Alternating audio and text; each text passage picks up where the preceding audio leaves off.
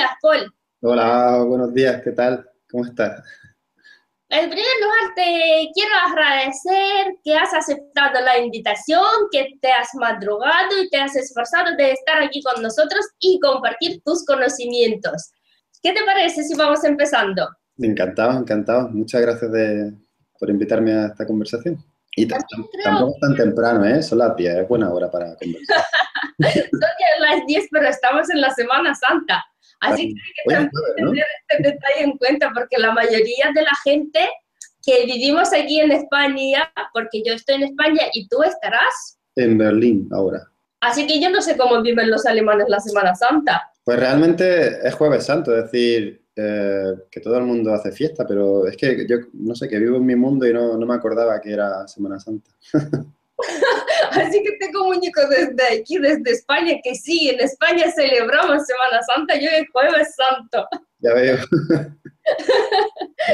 así que fenomenal. Bueno, como hemos hablado, así como acabo de presentarte y también quiero aprovechar la oportunidad y felicitarte con el galardón que te han dado Union Web y te han nombrado el mejor videógrafo de bodas de 2015. ¿Es así? Es así, es así. Además estoy encantado, vamos, una cosa que realmente no esperaba y no pude asistir a la ceremonia y, tampoco conseguía conectar online para ver qué estaba pasando y estaba un poco nervioso, la verdad.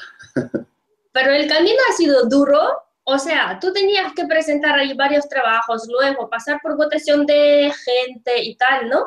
Sí, yo presentaba una serie de piezas, había distintas categorías y luego pues ellos hacían una media o algo así y elegían, bueno, el que tenía la media más alta en general, pues era el, que ganaba. Pero vamos, no, no, ha sido nada duro, ¿eh? solo había que presentar las piezas y tirarse cuatro años haciendo bodas para, conseguir tener material. Así que también hay que trabajar, hay que, hay, hay que curar, porque la mayoría de la gente, mm, por lo menos he oído, con la gente con lo que he hablado, no creen mucho en concursos, no quieren participar, pero nosotros personalmente también, por ejemplo, el año pasado participamos en un concurso de EVA y sí que nos dieron el tercer premio a nivel mm, europeo, con lo cual, pues si quieres montar en unos treneos de nieve, tienes que ir a un sitio donde haya nieve. Me gusta la metáfora. No, no tengo ningún problema con los premios, yo creo que es algo divertido y una oportunidad de, de enseñar tu trabajo y bueno, de alguna manera ponerlo a prueba no, no tiene más, yo creo que, no sé, yo lo veo bien, me parece bien. ¿Por qué no? Y luego también que gusta un reconocimiento, ¿no? Sí, a quien no le gusta. El ego hay que darle. sí. He, he ojeado un poco, vamos, he investigado sobre ti un poco en las redes sociales y en tu página web y también eh, he leído que al principio no eh, era tu idea y tu plan dedicarse a vídeos. Sí, efectivamente, yo en realidad estudié arquitectura técnica, una cosa así como ingeniería, bueno, un rollo, y con el tiempo pues me di cuenta que no era lo mío y en realidad yo siempre había estado con cosas de fotos, de vídeos, de música, ¿no? Siempre he tenido esa inquietud, hasta que un buen día decidí que por qué no, que por qué ese hobby no, no iba a ser mi trabajo, a lo que me dedicara. Y así lo hice. Un día lo vi muy, muy claro, digo, se acabó, esto no tiene sentido seguir es lo que no quiero. Y me puse al lío. Y, hasta hoy ha sido todo así como, uff, en cuestión de, yo creo que eso, esa decisión sería hace cinco años y enseguida ya hice una boda de un amigo y, hasta hoy.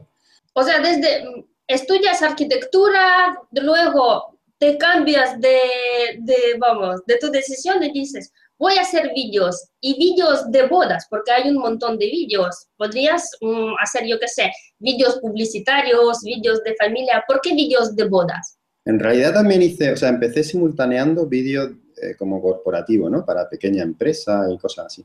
Pero en un momento dado las bodas se apoderaron, se apoderaron de todo mi tiempo y no sé, en general veía que era un campo, era como un gran lienzo en blanco, es decir, no hay, no hay un guion, no es como un vídeo de empresa que realmente tendría una serie de directrices, sino que tú sabes que tienes que contar algo, pero de algún modo tú eres libre para hacerlo. Es decir, creatividad mil y no sé, me parecía también que era una oportunidad interesante de realmente empezar a contar historias, ¿no? Eh, la, toda, buscar la narrativa, aprender. Me, parecía como estudiar, como estudiar algo de audiovisuales, como si estuvieras becado, solo que te pagan además. Y así de arquitectura te vas a vídeos de boda. Sí, lo opuesto. ¿Recuerdas tu primera boda? Joder, sí, sí que lo recuerdo. Eh, bueno, fue la boda de un amigo, un amigo súper querido, y yo decidí regalarle, regalarle como, como regalo de boda el vídeo, sin tener ni idea, y nada, yo fui allá y hice lo que pude, claro. Y con ese vídeo me fui a, a un fotógrafo en, Granada y le pregunté si tenía alguien que hiciera vídeo y, así. Y así es como empecé. O sea, yo, yo grababa como podía y, bueno, un desastre. pero un desastre lo piensas tú, pero cuando acudes con el vídeo a ese fotógrafo, si quieres lo puedes decir el nombre, yo no tengo ningún inconveniente y si tú lo quieres nombrar, puedes nombrar cualquiera en nuestra charla. Claro, bueno, fue Juan Pablo Romero, de allí de Granada, que le tengo muchísimo cariño y sobre todo porque, bueno, pues realmente me dio la oportunidad de empezar a hacer bodas reales, ¿no? Si, no, probablemente hubiera sido difícil entrar en el mercado, ¿no?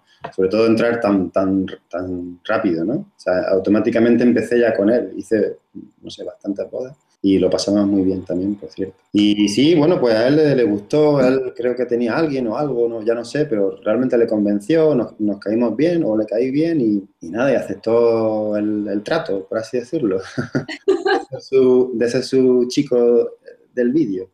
Y nada, muy bien, así empezó. Entonces, ¿cómo fue el aprendizaje? Porque es que para aprender lo que acabas de, de, de decir, es empezar todo de nuevo, que tienes que aprender y saber cómo construir una historia, por dónde empezamos, qué grabamos y, cosas esas. Lo típico que surge a uno cuando empieza, porque estamos hablando de tus principios. Claro, pues fue todo a base de ensayo y error. Es decir, yo iba a una boda y lo intentaba lo mejor que podía y luego intentaba editar y veías problemas que había, eh, bueno, pues planos que no funcionaban o decía, Jolín, pues he grabado demasiado de esto y me falta de lo otro y el sonido es horrible y la cámara tiembla mucho.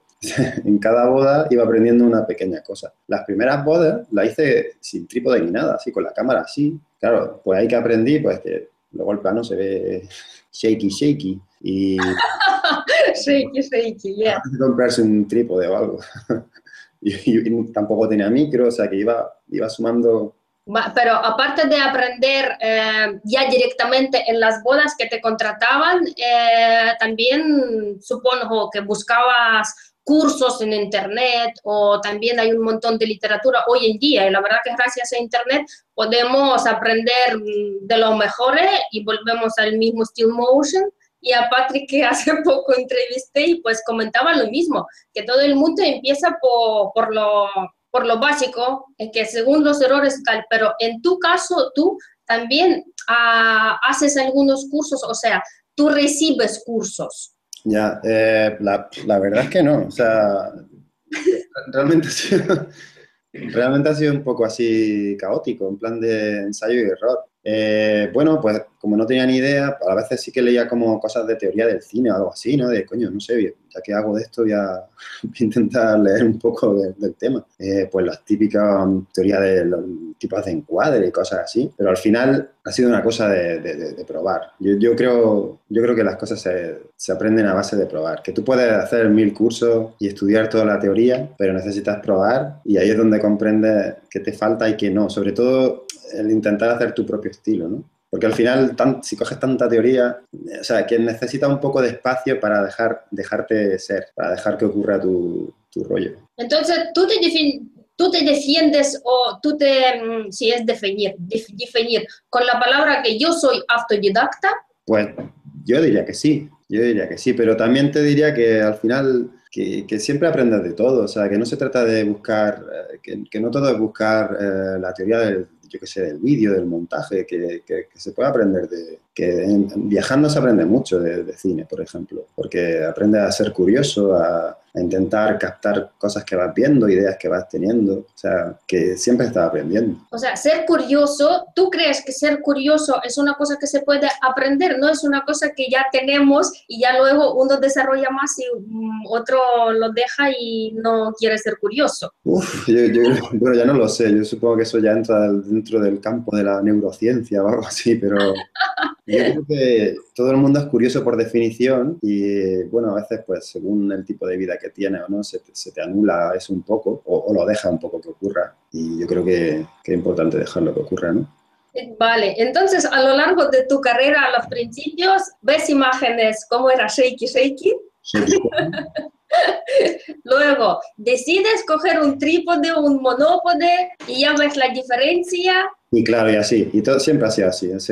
cada vídeo, en cada vídeo he aprendido algo, no sé, algo, tontería, que este plano nunca va bien con el siguiente y cosas así. O sea, que el sonido era muy regular, la siguiente debe de ser mejor. Y luego, como cada boda tiene sorpresas, pues siempre, siempre estás expuesto a, aprender algo nuevo. Y bueno, sí, luego, pues en general, si en el fondo haces vídeos de bodas porque te gusta el lenguaje audiovisual, tienes esa inquietud por, por hablarlo, ¿no? por intentarlo. Y eso significa que deberías, probablemente consumes bastante cine o vídeos musicales o sobre todo hoy que hay tantísimo audiovisual en Internet. Estamos expuestos al día, ¿quién no, quién no ve al día aunque sea 10 o 15 vídeos. O sea, incluso sin pretenderlo, sin querer, le vas dando play. Entonces, ahí, ahí está la inspiración, ¿no? Siempre tienes cositas por, por todos sitios para ver.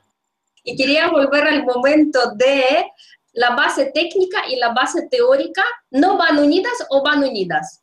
Para mí sí. O sea, es decir, tú puedes estudiar toda la teoría del planeta, que hasta que tú no te sientas y te pones a montar, no, no lo vas a entender. O sea, esto es como que hay gente que se sabe todas las películas del mundo y son magníficos teóricos y estupendos críticos, pero luego intentan hacer un vídeo y con perdón, bueno, no lo voy a decir, pero y luego es regular el vídeo, porque da igual la teoría y, todo eso, necesita experimentarlo, necesita hacerlo real. O por lo menos yo lo veo así.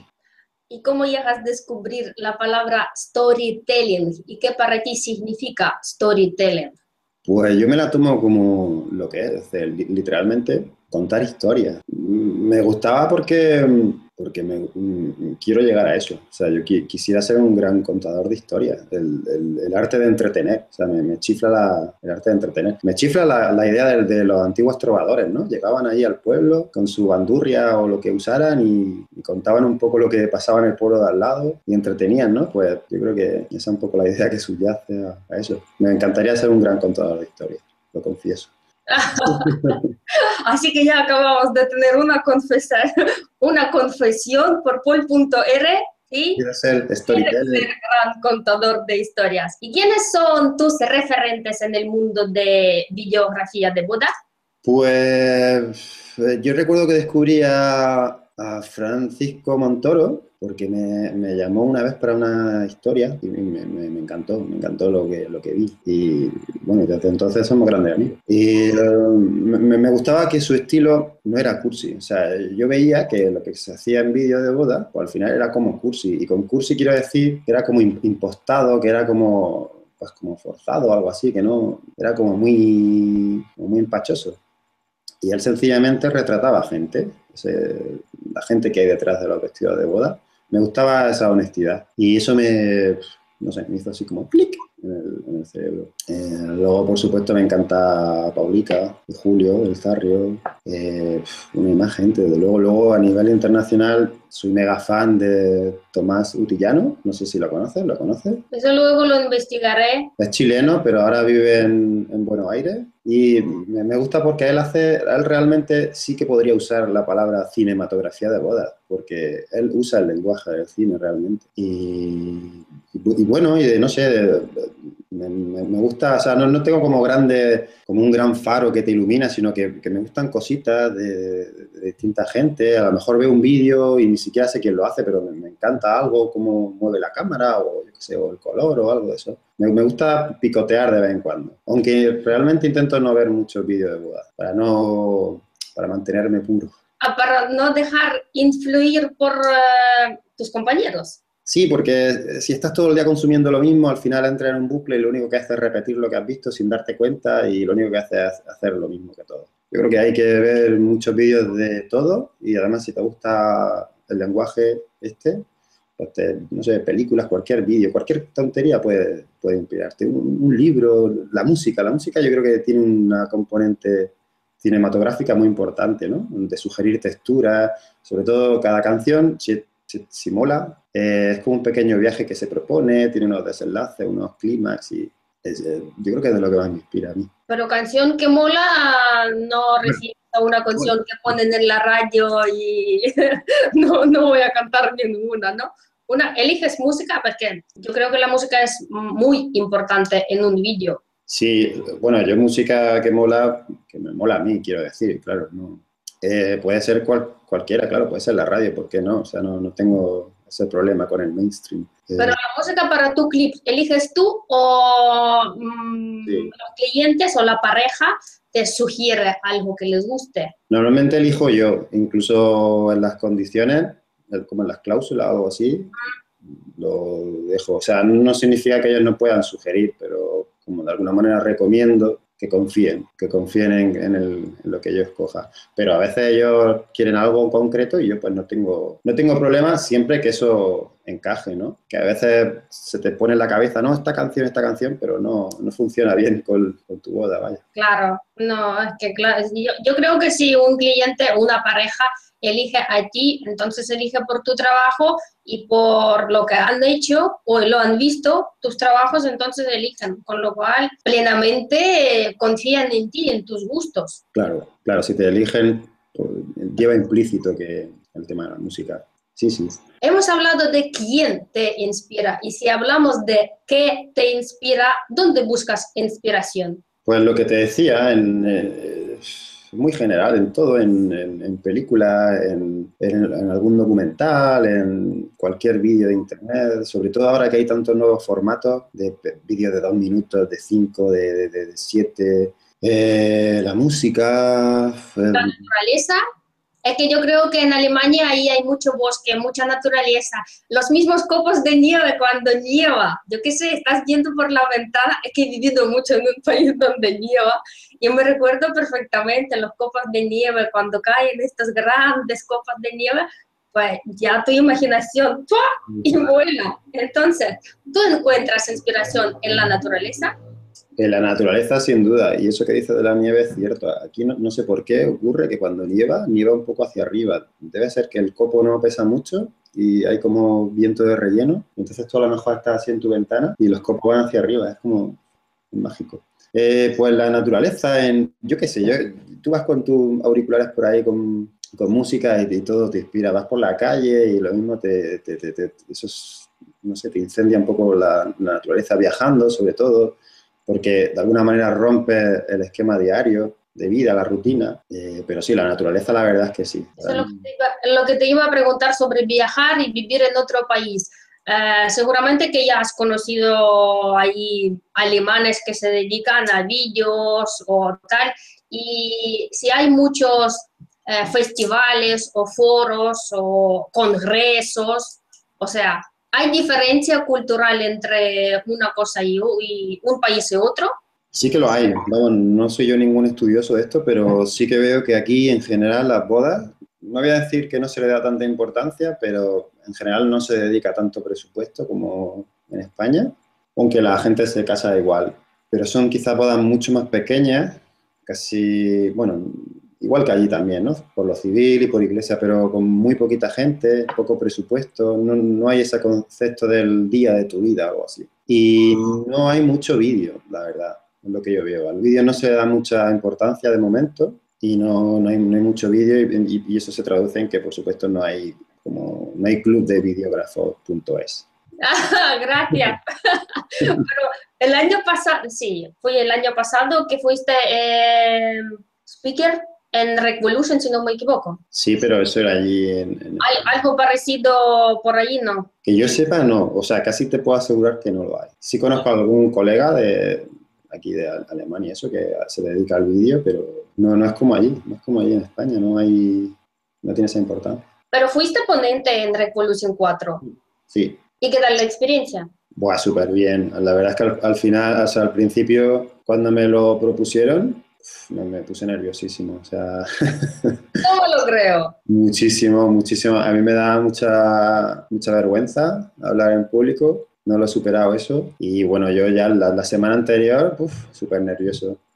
súper nervioso y el, día ya antes terriblemente nervioso. Y luego, pero luego, buah, muy bien. Pero el concepto de compartir tus conocimientos y ayudar a los que empiezan o igual ya han empezado su andadura con una cámara por delante para eh, memorizar el día de la boda de una pareja, entonces eso por dentro te hace sentir como que orgullece por un lado y también da gusto que hay gente que necesita tus conocimientos y tú pues los compartes, ¿no? Sí, hombre, la, la experiencia es la leche en el sentido de, sobre todo también que te hace ver que no estás solo, ¿no? Que, que hay más gente loca como tú y que... loca como tú dices. Estamos deseando hablar y compartir me, parece también muy inspirador, ¿no? Es decir, tú cuentas allí tu rollo y la gente te da el feedback y eso se retroalimenta y, no sé, la, la leche. ¿Tú sueles grabar solo o trabajas con alguien más? O sea, ¿tu boda es a una cámara o a 25 cámaras? Voy solo y a una cámara. O sea, grabas a dos cámaras como mínimo. Grabo a una cámara.